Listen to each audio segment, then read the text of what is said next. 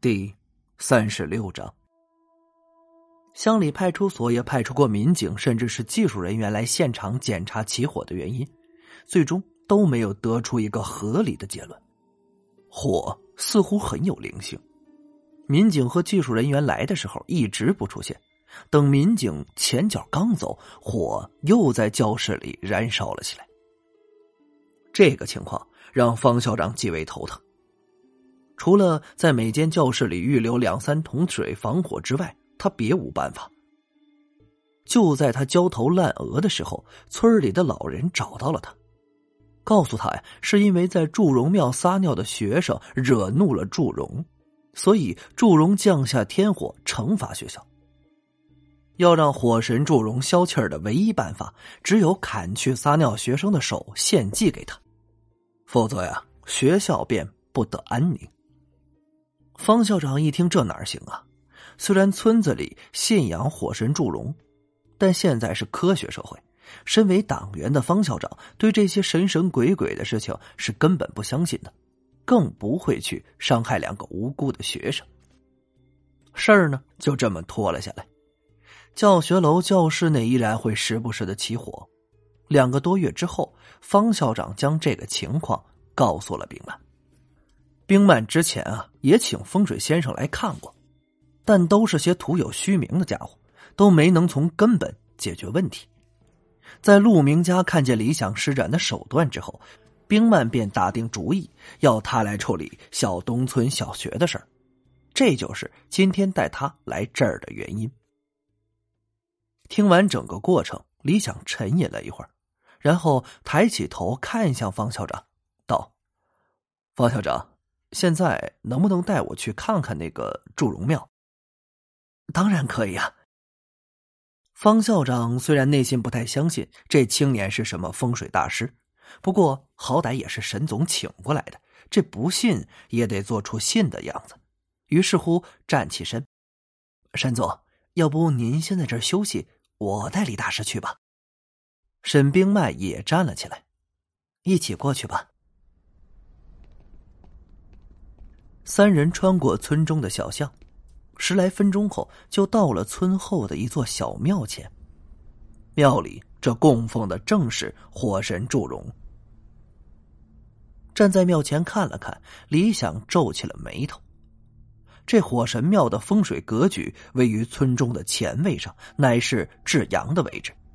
此位置邪气不侵，小庙设置于此处，在风水上可保一方安宁。冰曼与方校长两人由于对风水不懂，也就站在一边看看，时不时的交谈两句。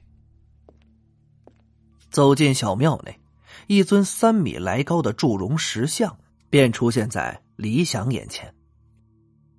石像怒目而视，眼睛瞪得很大，左手成剑指向天，右手伸出，手指张开，手心内燃起了一团火焰。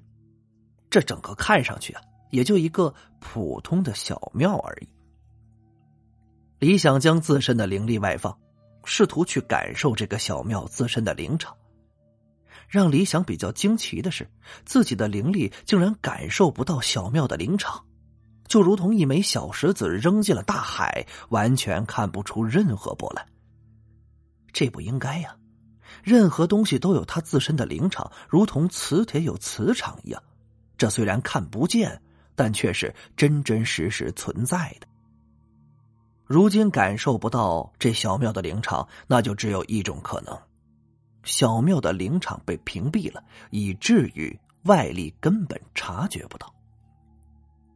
这莫非是有风水师故意为之？然而，这种穷乡僻壤的小庙根本就没有隐藏风水格局的价值啊！除非啊，这个看似破旧的小庙。藏着什么猫腻？既然灵场被屏蔽，那就只有将它搅动、激发出来。如果学校的灵场和这小庙的灵场能够感应，那么学校起火的原因也就会浮出水面。正在李想准备用自身灵力搅动小庙灵场的时候，一个佝偻的瞎眼老人突然出现在他的眼前。是的，突然的出现。李想甚至都没有看见他是从哪个方向来的，老人双眼闭着，拄着根拐棍儿，佝偻着身子。最有特点的是，留着一头花白的长发，脸啊就像干枯的橘子皮。看年龄，大概有个七八十岁的样子。小子，祝融庙风水动不得。老头抬起头，用一种苍老沙哑的声音说了这么一句：“为什么？”李想此时虽然是丈二和尚，摸不着头脑，但是直觉告诉他，这老头啊不简单。老头咳嗽了两声，用拐杖杵了杵地，沙哑着道：“我想给你看看命相。”看命相，李想笑了。自己好歹也是关灵中期的风水大师，这老头子居然想给自己看命相。等等，李想下意识的用灵力去试探这老头的修为，但却什么也试探不出来。这只有两种可能。要么这老头根本不是风水师，没任何修为；要么就是这老头修为深不可测。风水师是不能给自己或其他风水师看命相的，因为风水师自身的命相十分的复杂多变，根本就没个定数。这老头竟然要给自己看命相，这点儿很奇怪。把你的手伸出来。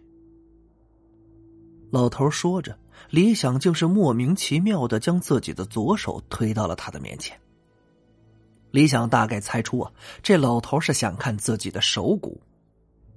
这在相术之中啊，骨相是最难理解和掌握的，所以一般的风水师基本上都是给人相面。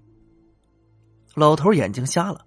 却不给李想摸骨，而是就这么看着他的手，眉头时而舒展，时而皱起，反反复复很多次之后，他才叫李想将手放下。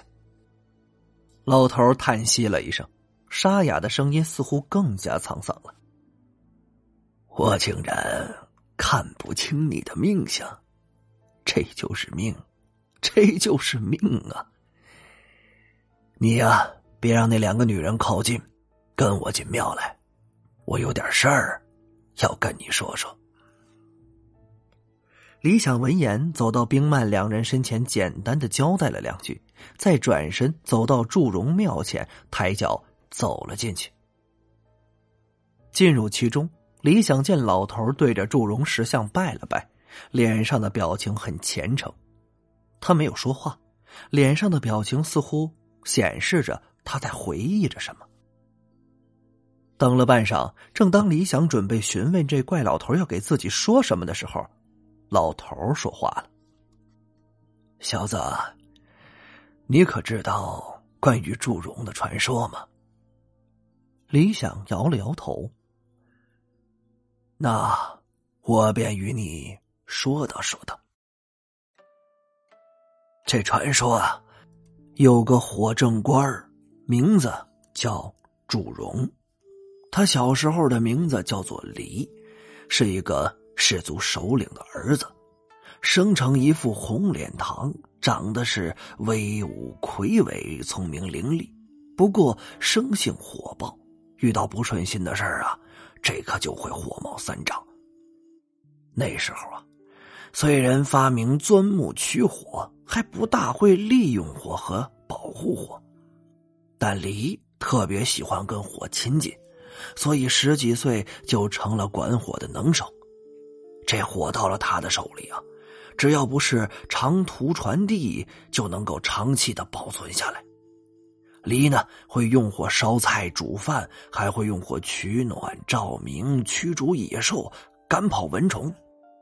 这些本领啊，在那个时候是了不得的事儿，所以大家都很敬重他。